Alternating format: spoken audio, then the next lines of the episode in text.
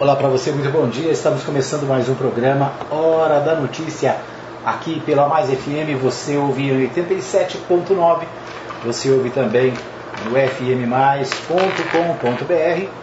Você acompanha nos nossos aplicativos e também na nossa live pelo Facebook. Isso aí.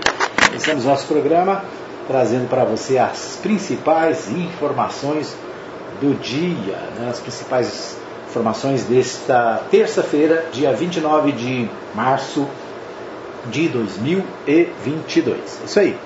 Nosso programa está no ar.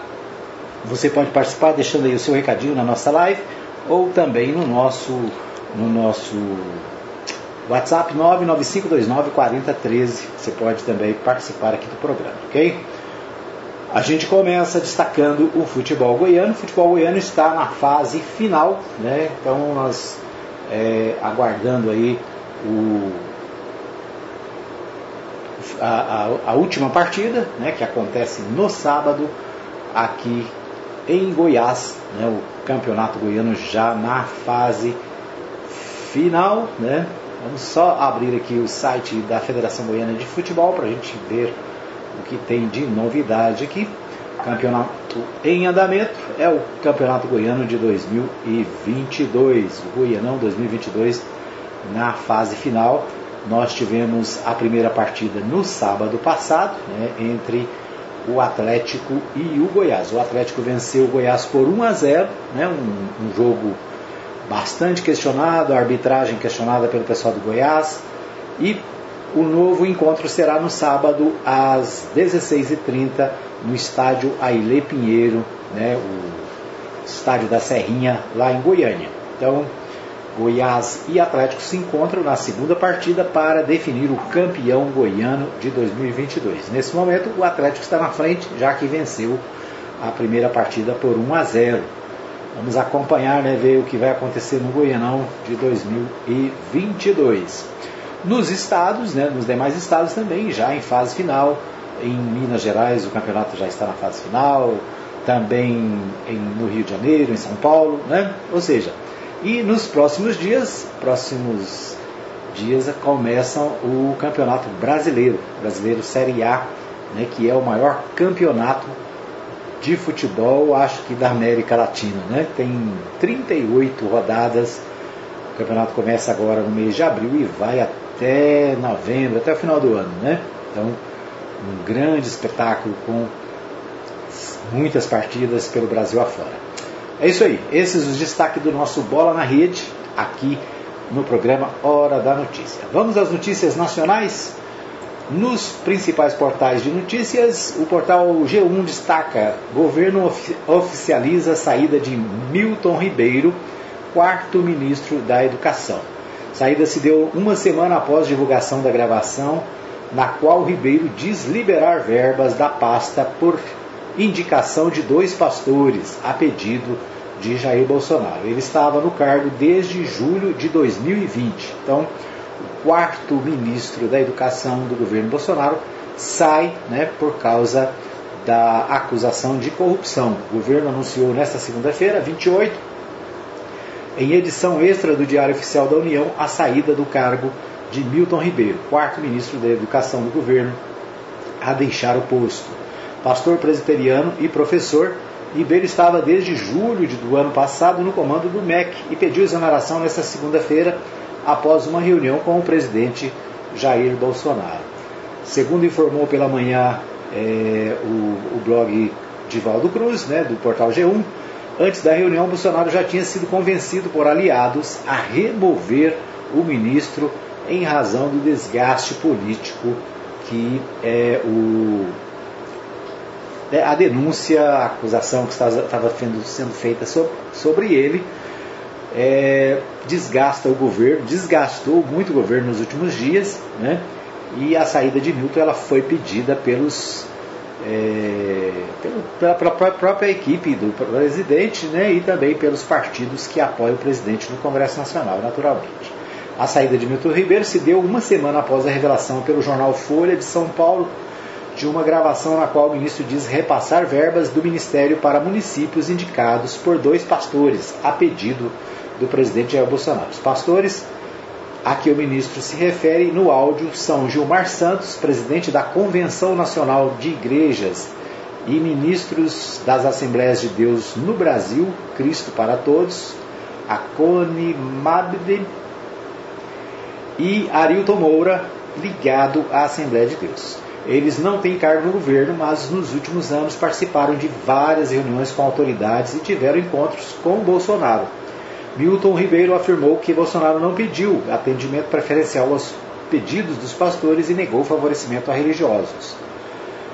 Na semana atrasada, o jornal Estado de São Paulo já havia publicado reportagem informando sobre a existência de um gabinete paralelo, né, um gabinete paralelo na Secretaria da Educação, na, no Ministério da Educação, né, aliás, integrado por, por esses pastores. Né? Então, a, a, a, ideia é o seguinte: né, os pastores tinham contato com os prefeitos, faziam contato com as prefeituras, com os prefeitos oferecia é, valores né, para construção de creches, construção de quadras esportivas, compra de ônibus escolares, ou seja, é, recursos do governo federal eram negociados para essas prefeituras e, em troca disso, eles cobravam uma, uma inscrição né, de 15 mil reais e um prefeito do Maranhão denunciou que teria sido pedido a ele um quilo de ouro. Né? Outro prefeito aqui de Goiás, de Bonfinópolis de Goiás, também disse que teve a proposta de que fizesse o depósito em nome dos pastores e seriam é, benefici seria beneficiado com recursos para a construção de uma escola. Ou seja, né, a palavra aqui é corrupção. Corrupção, é, administração advocacia administrativa, o que mais? É, né? Então, lamentavelmente, mais um ministro do governo Bolsonaro sai por causa né, e suspeito de corrupção. Ontem, é, os, os, sites de notícias e os jornais divulgaram que o, eles, esses pastores teriam distribuído Bíblias numa cidade do Pará onde constava a foto dos pastores, a foto do ministro com a esposa, né, a foto do prefeito com a esposa. Ou seja, na Bíblia, né, na edição especial feita por uma gráfica do pastor, né, desse pastor, desse falso pastor, né, é bom que se diga isso, é, onde havia foto deles, né, as fotos, ou seja, o material, além de ser o material é, vendido de forma irregular, né, eles é, ainda imprimiram as suas fotos, ou seja, deixaram não só as digitais, né? deixaram as fotos do que seria a negociação feita com o prefeito lá do Pará. Ou seja, ficou insustentável a presença do ministro no governo. O presidente Jair Bolsonaro, na semana passada, na sua live de quinta-feira, disse que colocaria a cara no fogo pelo ministro, porque o ministro era da sua inteira confiança. No entanto, né? Isso foi na quinta, na segunda-feira o ministro é, pediu a sua demissão. Né? Pediu é maneira de dizer, né? ele foi é, orientado a pedir a sua demissão. Muito bem. O, inclusive havia uma previsão de que o ministro falaria ao Senado na quinta-feira. Vamos ver se, se o Senado vai manter essa, essa audiência. Né? Não, provavelmente ela não aconteça. O áudio. O áudio divulgado pelo jornal Folha de São Paulo foi gravado durante reunião dos pastores com prefeitos na presença de Milton Ribeiro. E aí, entre aspas, foi o que disse o ministro, né? Porque a minha prioridade é atender primeiro aos municípios que mais precisam. E em segundo lugar, atender e em segundo, atender todos os que são amigos do pastor Gilmar, diz Ribeiro no áudio. Segundo o ministro afirma na gravação, foi um pedido especial, está entre aspas, né? Foi um pedido especial do presidente da República que o presidente da República fez para mim sobre a questão do Gilmar. É, ele sugere ainda uma contrapartida para esses repasses. Então, o apoio que a gente pede não é segredo. Isso pode ser é, é apoio sobre construção das igrejas. Então o, a, sua, a sua permanência no governo ficou insustentável depois desse áudio, onde ele mesmo, né, ele foi gravado numa reunião com prefeitos e falando né, dessa prioridade que teria os, os pastores né, e também de que havia uma contrapartida. Né? Nesse caso aqui ele fala de construção de igrejas. Não era construção de igrejas, era compra de bíblias. Um absurdo, né? Um total absurdo. Lamentavelmente, mais um né, que sai é, por causa da denúncia. E aí uma denúncia não é nem uma denúncia, né? Na verdade é a própria confissão do ministro. Lamentavelmente, né, alguém que devia dar um bom testemunho, alguém que devia ser exemplo para o governo, acaba sendo uma pedra de tropeço e acaba sendo é, expulso do governo por causa dessa situação. Né? O presidente disse que punha a cara no fogo por ele, mas parece que desistiu dessa ideia, né? Resolveu demitir o ministro. Os próprios, a própria bancada evangélica no Congresso pressionou para que ele fosse demitido e né, até porque né, existem grupos diferentes que disputam né, esse espaço no governo. Muito bem, ainda no portal no portal G1, Datafolha, 53% dos brasileiros acham que corrupção irá aumentar nos próximos meses. Outros 17% dos entrevistados acham que os casos de corrupção vão diminuir e 26% entendem que o cenário não se modificará. A pesquisa do Instituto Datafolha, publicada nesta terça-feira no jornal Folha de São Paulo, aponta que cresceu a percepção do brasileiro de que a corrupção vai aumentar daqui para frente. 53% dos entrevistados acham que a, que a corrupção irá se elevar. Na pesquisa anterior de dezembro de 2021, o índice era 36%, segundo divulgou o Datafolha. Né? A pesquisa ouviu 2.556 pessoas acima de 16 anos em 181 cidades de todo o país. Foi, realiza foi realizada em meio a denúncias que atingem o Ministério da Educação sob o governo Jair Bolsonaro, do PL, com suspeita de envolvimento de pastores em um esquema de propina. A margem de erro é de 2 pontos percentuais para mais ou para menos. O índice mais alto fora registrado em março de 2021. 67% dos entrevistados achavam, na ocasião, que a corrupção aumentaria. Na mesma pesquisa, 8% acham que a corrupção iria reduzir. Então, a pesquisa do Datafolha, né? o Datafolha é um instituto de pesquisa, um dos mais importantes e respeitados do Brasil, trazendo aí a percepção dos brasileiros em relação à corrupção. Né? A grande maioria, portanto, 53% acham que a corrupção irá aumentar nos próximos meses. Ou seja, a corrupção é um negócio do ser humano, né? A gente precisa entender que o governo pode ser A, B ou C, sempre vai ter aqueles que querem se aproveitar, aqueles que querem puxar a sardinha para o seu lado, sempre tem aqueles que vão pisar na bola, né? Então, não existe essa de falar, ah, porque o governo tal é, é corrupto, o governo esse aqui não é corrupto. Né? O próprio presidente é, vive repetindo a frase de que nós temos três anos e três meses sem corrupção no Brasil. Será? Né? É só olhar, ouvir os áudios do ministro da Educação, né? para ver o que aconteceu. É só ver os processos que foram parados, os delegados que foram afastados né, das, suas, das suas atividades porque estavam é, pesquisando coisas que incomodavam, né? Para a gente saber se tinha ou não. O portal G1 também destaca: INSS, concessão de benefício chega a demorar mais de cinco meses. Tempo médio de 94 dias em janeiro, maior número desde abril de 2021, que era 102 dias. Já em Tocantins, o período chega a 155 dias.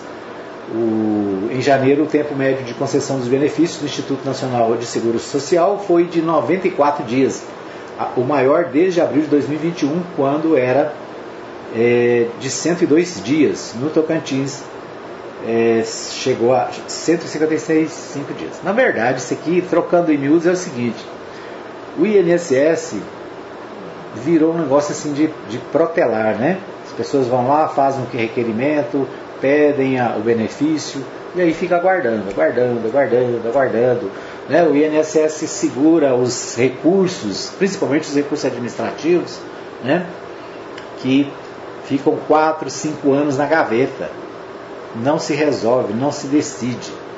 Aí tem o argumento, não é porque tem pouco funcionário, porque não sei o que. Não, é uma orientação do próprio governo para diminuir despesas. Né? Porque se não concede o benefício, não tem que pagar.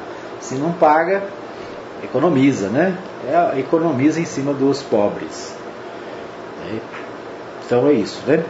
Pessoas que estão aí esperando recursos da Previdência, pessoas que estão esperando a aposentadoria, pessoas que entram na justiça e ficam anos aguardando né, também a, o judiciário resolver ou seja, o cidadão, né, o mais carente, porque quem precisa de aposentadoria quem é? São os mais pobres, né?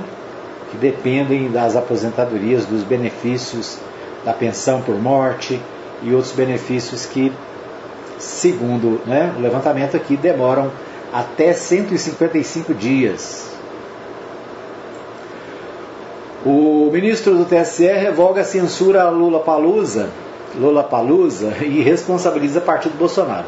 Raul Araújo disse que a sua decisão tinha sido tomada com base na compreensão de que o evento e não os artistas estimulava propaganda política. O ministro do Tribunal Superior Eleitoral, Raul Araújo, que censurou o festival Lola Palusa a pedido do PL, partido do presidente Jair Bolsonaro, derrubou a própria liminar na noite de segunda. Ele acolheu representação em que a legenda desistia da ação. Presta atenção nisso o PL entrou com a, com a, representação lá, com o processo, para impedir os artistas de se manifestarem lá no show. Agora o próprio PL foi lá e desistiu. Mas desistiu como? Se o show já passou, já acabou. Né? E o próprio ministro que deu a decisão, a liminar, para mandar calar a boca né, dos cantores, ele retirou a, a liminar Depois que o show acabou, não tem, né? E qual é o sentido disso? Né? Para quê? Para não deixar o, o caso subir para a corte né? e o ministro ser desmoralizado? Tá certo, né? Mas o Partido Liberal pediu, de, pediu né? resolveu recuar. Claro, depois que já teve o efeito que queria, né? Apesar que o efeito saiu pela culatra, né? Porque aí todos os cantores, acho que não estavam nem pensando nisso, né? Resolveram ir lá e dar a sua opinião e defender a tal da liberdade de expressão, né? Não é? Não tem que ter liberdade de expressão. Então, deixa o povo falar, né? Deixa o povo se manifestar. Ninguém vai calar a, os artistas e o povo por decreto, por sentença, né? É isso ainda, então esse destaque da, do portal UOL no dia de hoje. Muito bem.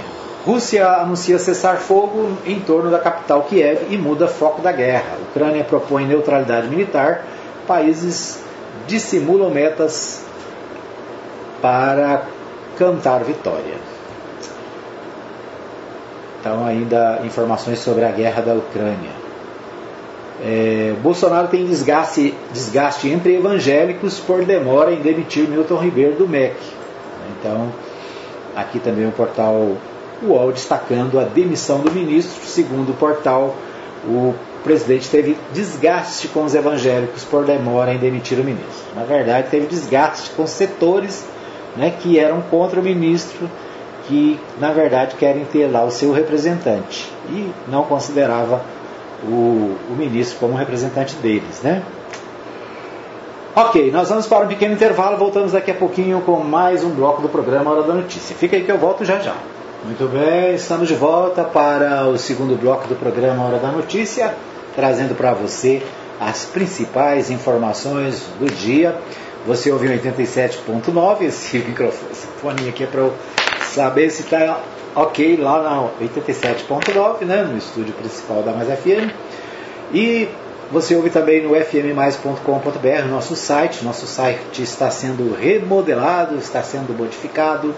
né, mais informações, mais notícias para você no site, também o acesso é, para direto para a Rádio Mais FM, também para a nossa web rádio Mais Gospel, que vai estar sendo transformada na Rádio Mais News, né? Então, a, a novidade é a Rádio Mais News, né? Com mais informações, mais notícias, um foco mais direcionado para o esporte, para a notícia, né? para a informação. Então, nós estamos inovando mais uma vez. A Mais FM inova, trazendo uma programação, vamos dizer assim, né? 80% notícia e 20% entretenimento. A 87.9 também, né, com mais informações, com mais música, mais participações da população.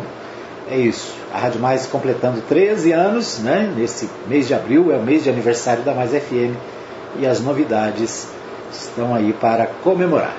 Ok? Quero agradecer a todos que nos acompanham. Um abraço para o Celso Luiz Moreira, está acompanhando nosso programa na nossa live. A Maria Nova Silva também sempre ligada. A Dona Maria Celina na Vila Goiás também acompanhando. Quem mais? O meu amigo é, Juan Peron na Vila Jaiara sempre acompanha o programa, mesmo quando não dá para ver ao vivo aqui, né?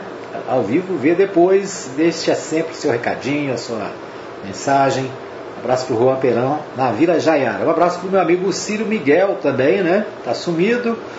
É, fica aí o nosso, o nosso abraço para o, ex-vereador, presidente da Câmara, Círio Miguel.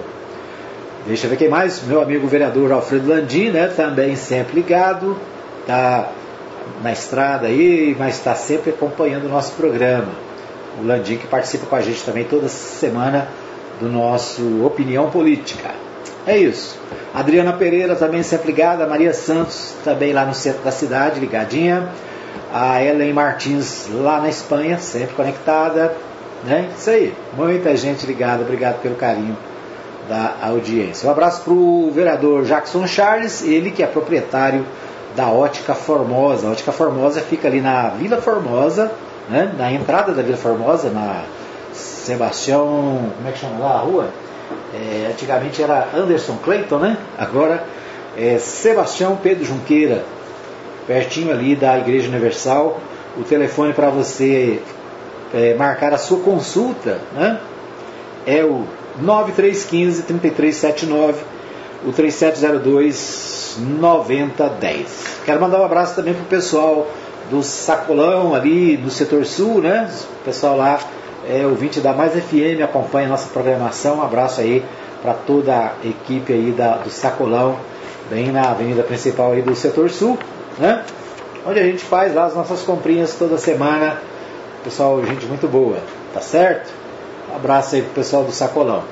Um abraço também pro pessoal da Agropires, meu amigo Júnior, toda a equipe, né? Onde você pode ter além do, dos cuidados com seu pet, ração, medicamentos, você tem também é, material para pescaria, né?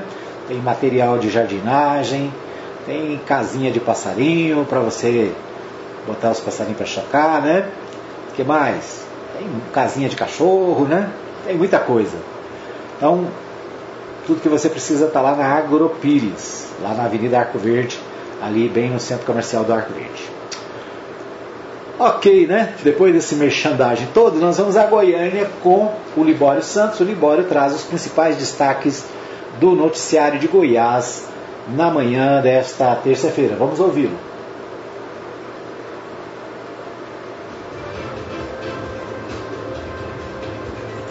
Sebrae promove reunião para discutir implantação da Copa dos Pirineus, queijos e vinhos. Definidos adversários dos goianos na Copa do Brasil, mãe tortura filha de 8 anos com queimaduras. Eu sou Eduardo Santos, hoje é dia 29 de março, terça-feira, e esses são os nossos destaques. Começamos falando de futebol. Na terceira fase da Copa do Brasil, Goiás vai enfrentar o RB Bragantino. O primeiro jogo é aqui e o segundo em São Paulo. O Atlético passa o primeiro jogo em Goiânia contra Cuiabá e o segundo na capital Mato Grossense. Importante reunião na sede do Sebrae Goiás com as participações de vários setores do turismo, quando se discutiu o lançamento de uma marca da Rota dos Pirineus Queijos e Vinhos de Goiás. Esse projeto faz parte do outro projeto Turismo 4.0, que vai abranger os municípios de Pirinópolis, Corumbá e Cocalzinho. Priscila Vilarinho, analista do Sebrae, destaca o desenvolvimento do Turismo 4.0.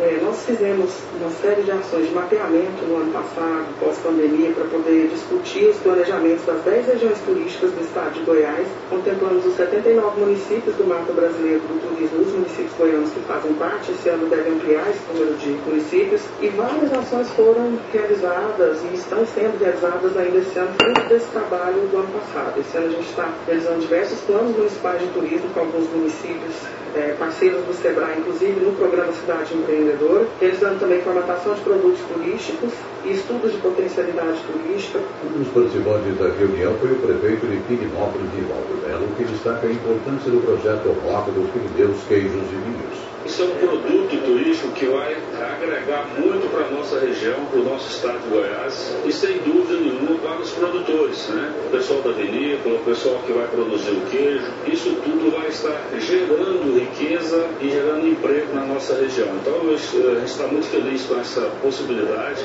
com essa consolidação dessa rota. O Sebrae é um parceiro que que em todo momento que você chama ele, ele está presente. Rapaz de 23 anos, estudante de engenharia elétrica, que desapareceu no último sábado na cidade de Senador Canedo, foi encontrado pela Polícia Rodoviária Federal na BR-070, em Primavera do Leste, no Mato Grosso. O jovem teria saído de casa atordoado, sem destino certo, e foi encontrado após a família fazer a denúncia no sistema Desaparecidos, lançado recentemente no site da PRF. Qual o limite da maldade, hein? Olha, impossível de se avaliar, pois a cada dia surge um caso mais assustador, mais repugnante. A Polícia Civil procura uma mãe suspeita de usar uma colher quente para queimar a própria filha de apenas 8 anos. O crime aconteceu em Alvorada do Norte. A vítima revelou ao Conselho Tutelar que foi agredida diversas vezes, porque, segundo a mãe, ela come demais. De acordo com a criança, a mãe usava pau, cipós, fios e burros para agredir a menina e o irmão de 12 anos. Porém, as queimaduras teriam sido praticadas para punir a menina por ter revelado as agressões aos conselheiros tutelares. Fato que serve de alerta para muitos, hein? Se não tem condições de criar filhos, principalmente psicológicos, olha, que não os tenha, tá? Falando de economia, dia de correção no mercado internacional e em meio às expectativas em torno dos juros internos, a cotação do dólar teve a primeira alta após oito quedas consecutivas. A Bolsa de Valores caiu pressionada pela troca do comando na Petrobras. No giro pela política, confirmado ontem mais um pré-candidato ao governo goiano nas próximas eleições. Ontem, o presidente Bolsonaro anunciou seu apoio ao deputado Major Vitor Hugo. O prefeito Gustavo Mendanha almejava esse apoio do presidente, mas mesmo assim anunciou que pedirá votos para a reeleição de Bolsonaro. Ultimamente, o Supremo Tribunal Federal vem tomando decisões a respeito de divulgações de informações de cunho político, tanto através das mídias sociais quanto em eventos como ocorreu recentemente no Festival Lula Palusa com o cantor Pablo Vittar. O deputado federal José Nelto acha que o STF não tem de intervir atuando como censor. Bom, primeiro, a justiça ela não tem partido político. Não pode haver o ativismo político do Poder Judiciário, tanto para beneficiar ou para prejudicar qualquer candidatura. A lei tem que ser usada. Agora, censura, nós não podemos permitir no país. Por quê? Censurar a arte, a cultura, é um direito do artista falar o que ele bem quiser, qualquer cidadão. Ninguém pode calar a boca de ninguém. Vivemos numa democracia. Eu quero repudiar o ativismo do Poder Judiciário, tanto para qualquer candidato, seja ele de qualquer partido, e também o ativismo e o Poder Judiciário, através do STF, querer colocar a censura no Brasil. Censura era no período da ditadura militar. Agora, o que não podemos permitir é fake news, é mentira. Eram essas as informações de hoje de Goiânia, informou Hipólito Santos. Muito bem, nós ouvimos aí o Libório Santos trazendo as principais informações do dia direto da capital goiana. Né? Quero destacar o, o, discurso do deputado José Nelto, né? que eu concordo com ele plenamente, que a justiça não, não deve é, entrar nessa de agir politicamente, né? né? A, a, justiça precisa ser independente, não deve se envolver em questões políticas. Agora, é interessante porque o, o, o deputado é do Podemos, né? E o candidato a presidente do Podemos é justamente um que usou a justiça politicamente, né? É, com viés partidário, que chegou a, a influenciar de forma desastrosa na campanha de 2018 e que agora, inclusive, se apresenta como pré-candidato à presidência da República. Né? Então, o deputado está falando contra o seu próprio candidato, né? seu próprio é, postulante à presidência, que usou exatamente esses artifícios como membro do Poder Judiciário, né? agiu politicamente e tomou decisões políticas, né, sem provas, sem comprovação com a realidade, tanto que todas as suas sentenças, todas as sentenças desse candidato, elas foram canceladas, foram anuladas. Por quê? Porque eivadas de erros, né? Porque não tinha-se é, provas nos autos que fundamentassem as suas decisões. Então, o deputado né, precisa avaliar o seu candidato, o candidato do, sua, do seu partido. Né? Ou será que ele está contra só porque agora ele está de outro lado? Porque quem tomou essa decisão tomou a decisão apoiando o pedido do atual presidente. Né? Então a gente precisa prestar atenção no discurso e na prática né, dos nossos políticos. Né? Porque às vezes o discurso muda, mas a prática é outra, né? O discurso é um e a prática é outra. Então fica aí né, a nossa, nosso alerta. Né? Não vá na conversa só do que você ouve. Tem que ouvir né, e ver o que, que a pessoa faz nos bastidores. Né? O que que, quais são as atitudes. Né? Será que está apoiando agora, está contra agora? Por quê? Né? O outro tinha razão e esse não. Ou será que nenhum dos dois tinha razão? Eu acho que ninguém tinha razão nessa história. Né? Muito bem, vamos aos principais destaques dos portais de Goiás. Né? O Jornal Popular destaca: Podemos assumirá a Detran em troca de apoio à reeleição de Caiado. Está vendo? Estou falando. Ó, quem é que está é, recebendo Detran né, em troca de apoio à reeleição do governador atual? Justamente né, o partido do deputado que acabou de falar. Então Podemos anunciar apoio à reeleição do governador Ronaldo Caiado, da União Brasil, na manhã desta terça-feira, 29, quando será confirmada a indicação de Eduardo Machado, primeiro vice-presidente nacional do partido, na presidência do Detran de Goiás. O diretório nacional do partido havia fechado acerto com a pré-candidatura do prefeito de Aparecida de Goiânia, Gustavo Mendanha, mas mudou de ideia nos últimos dias diante da articulação de Caiado e com argumento de falta de ajuda para fechar chapa deputados federal. O governador receberá Eduardo e integrantes do Podemos no Palácio às 9 horas, quando já está prevista a assinatura da nomeação, ou seja, já foi, nessa hora já, já passou. É isso. O ainda no popular, com Marconi na chapa, Patriota estará fora, diz Braga, sobre apoio a Mendanha. Presidente do Patriota em Goiás, o Jorcelino Braga, reafirma o compromisso de do partido com a pré-candidatura de Gustavo Mendanha ao governo, desde que não haja aliança com o ex-governador Marconi Perillo do PSDB. Se Marconi estiver na chapa, o patriota está fora, relata a coluna. Braga e Marconi têm desavenças históricas e, como publicado aqui, durante o encontro do PSDB no fim de semana, o Tucano se referiu a Mendanha como nosso parceiro dizendo ainda que estarão juntos em referência à oposição ao governador Ronaldo Caiado. Não tenho vaidade, o projeto social completou ele no encontro tucano. A fala de Braga vem no dia em que o prefeito de Aparecida perdeu a disputa do, pelo PL para o deputado Vitor Hugo, que será o candidato da sigla. Então, tá um, como diz outro, né? Uma muvuca aí nos bastidores, definição dos candidatos, quem vai com quem, quem apoia quem. Nós vamos ver isso aí até o mês de julho, quando vai acontecer as, as convenções partidárias. Né? Deixa eu ver o que mais. Ontem o governador Marconi Perillo, o ex-governador Marconi Perillo, deu uma entrevista a, ao Jackson Abrão, do Jornal Popular, né, onde reafirma as suas divergências com o governador Ronaldo Caiado né, e a sua postura em relação à campanha de 2022. Ele certamente será candidato, né? pode ser candidato a governador, a senador. Vamos ver aí qual vai ser a definição do ex-governador de Goiás. Ainda do Jornal Popular, pergunta para Cátia Maria, presidente do PT. José Eliton deve se filiar ao PSB e busca a união no campo progressista em Goiás. Acha possível?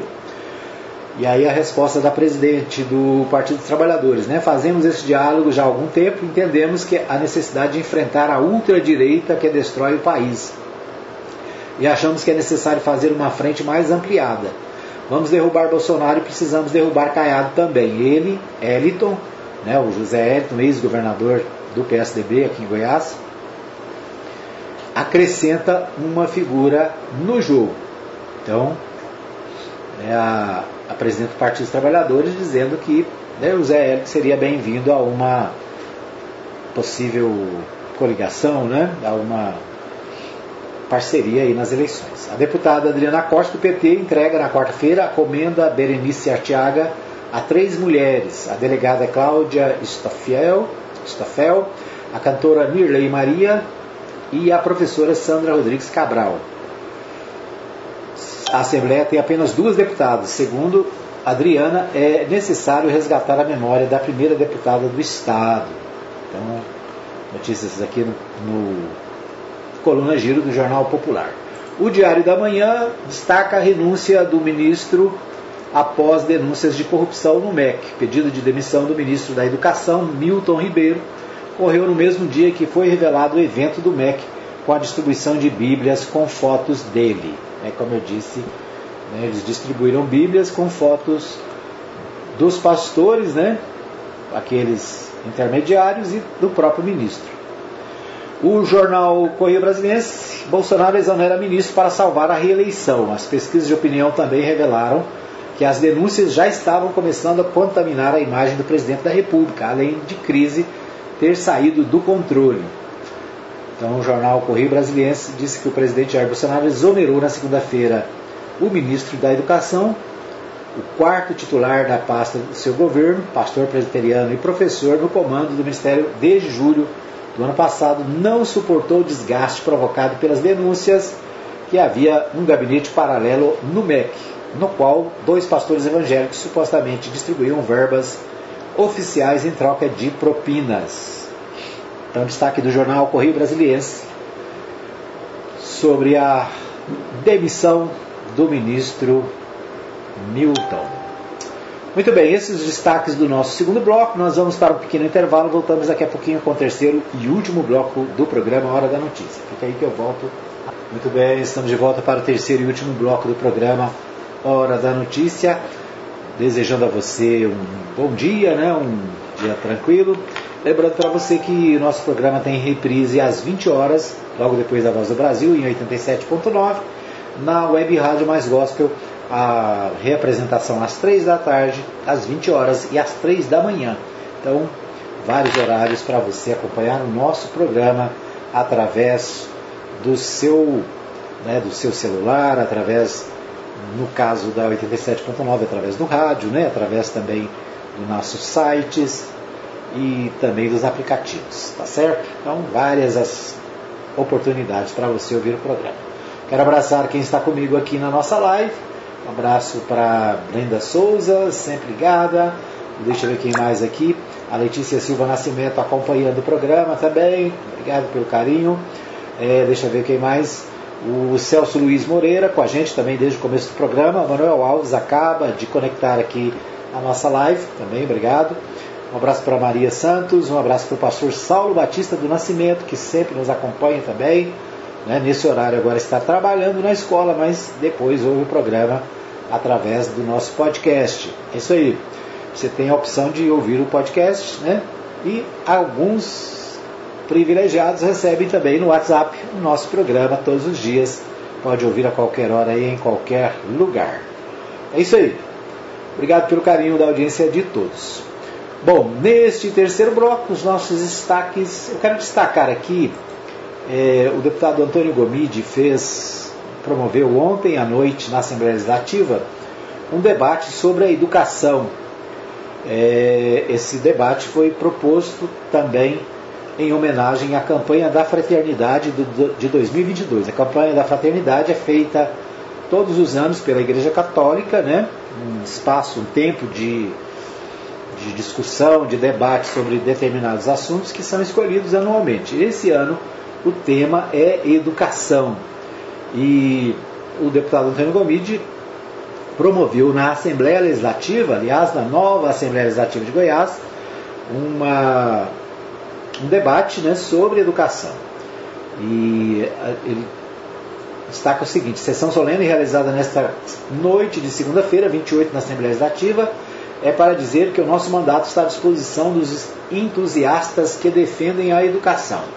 Nosso mandato é parceiro de toda ação que visa fortalecer o ensino público gratuito e de qualidade.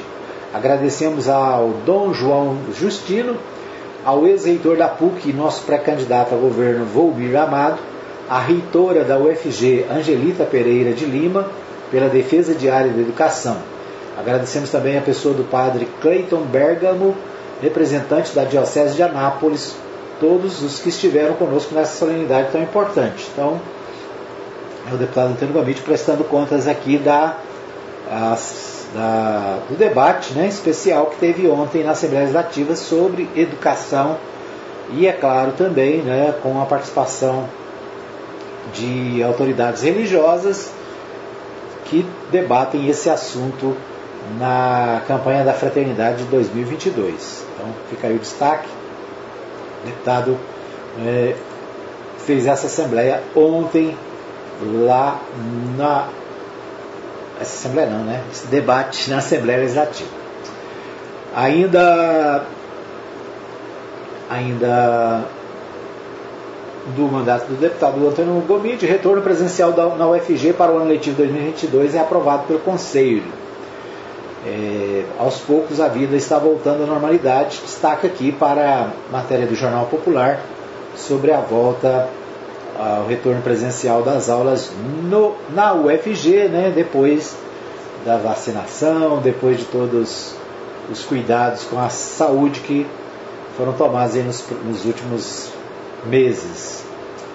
Muito bem, vamos aos ao noticiário, noticiário aqui da cidade, o portal Contexto destaca o seguinte: fim de semana teve muita agitação no cenário político. Em Goiás, o União Brasil realizou o um encontro em Jaraguá, que serviu de âncora para o lançamento da pré-candidatura à reeleição do governador Ronaldo Caiado. Em Brasília, o PL realizou o um encontro nacional que foi praticamente uma largada à pré-candidatura de reeleição do atual presidente. Em meio às polêmicas no Festival Lula Palusa, o fim de semana foi de muita agitação no cenário político. Em Brasília, o Partido Liberal organizou um encontro nacional que reuniu centenas de correligionários, simpatizantes e a pré-candidatura à reeleição do presidente atual. Aliás, o evento era de fato para ser lançado a lançamento da pré-campanha, mas por recomendação de assessores o evento teve de mudar seu formato para não dar áreas de um ato de campanha antecipado. Né? Os juristas do partido orientaram o seguinte: olha, esse tipo de evento é propaganda eleitoral antecipada, não pode ser feito. Aí eles mudaram né, a divulgação, mas o evento foi feito contrariando a legislação eleitoral. Né? Por quê? Porque a lei eleitoral diz o seguinte: você só pode fazer comícios e pedir voto depois da convenção partidária. As convenções só vão acontecer no mês de julho. Então, antes disso, é, todas essas ações, carreatas, é, passeatas, elas são ilegais. Né? Podem, inclusive, é, impugnar a candidatura do, dos pretensos candidatos, né? Dos pré-candidatos. Então a assessoria jurídica orientou, mas acabaram fazendo do jeito que queriam, né? Pode ter consequência? Pode, né? Basta a assessoria jurídica dos adversários é, entrarem com as ações. O portal do Jornal Contexto também destaca a demissão do ministro né, da Educação, Milton Ribeiro, deixa o MEC após escândalo dos pastores. O ministro da Educação, Milton Ribeiro, pediu demissão do cargo na segunda-feira. A exoneração foi publicada em edição extra do Diário Oficial da União.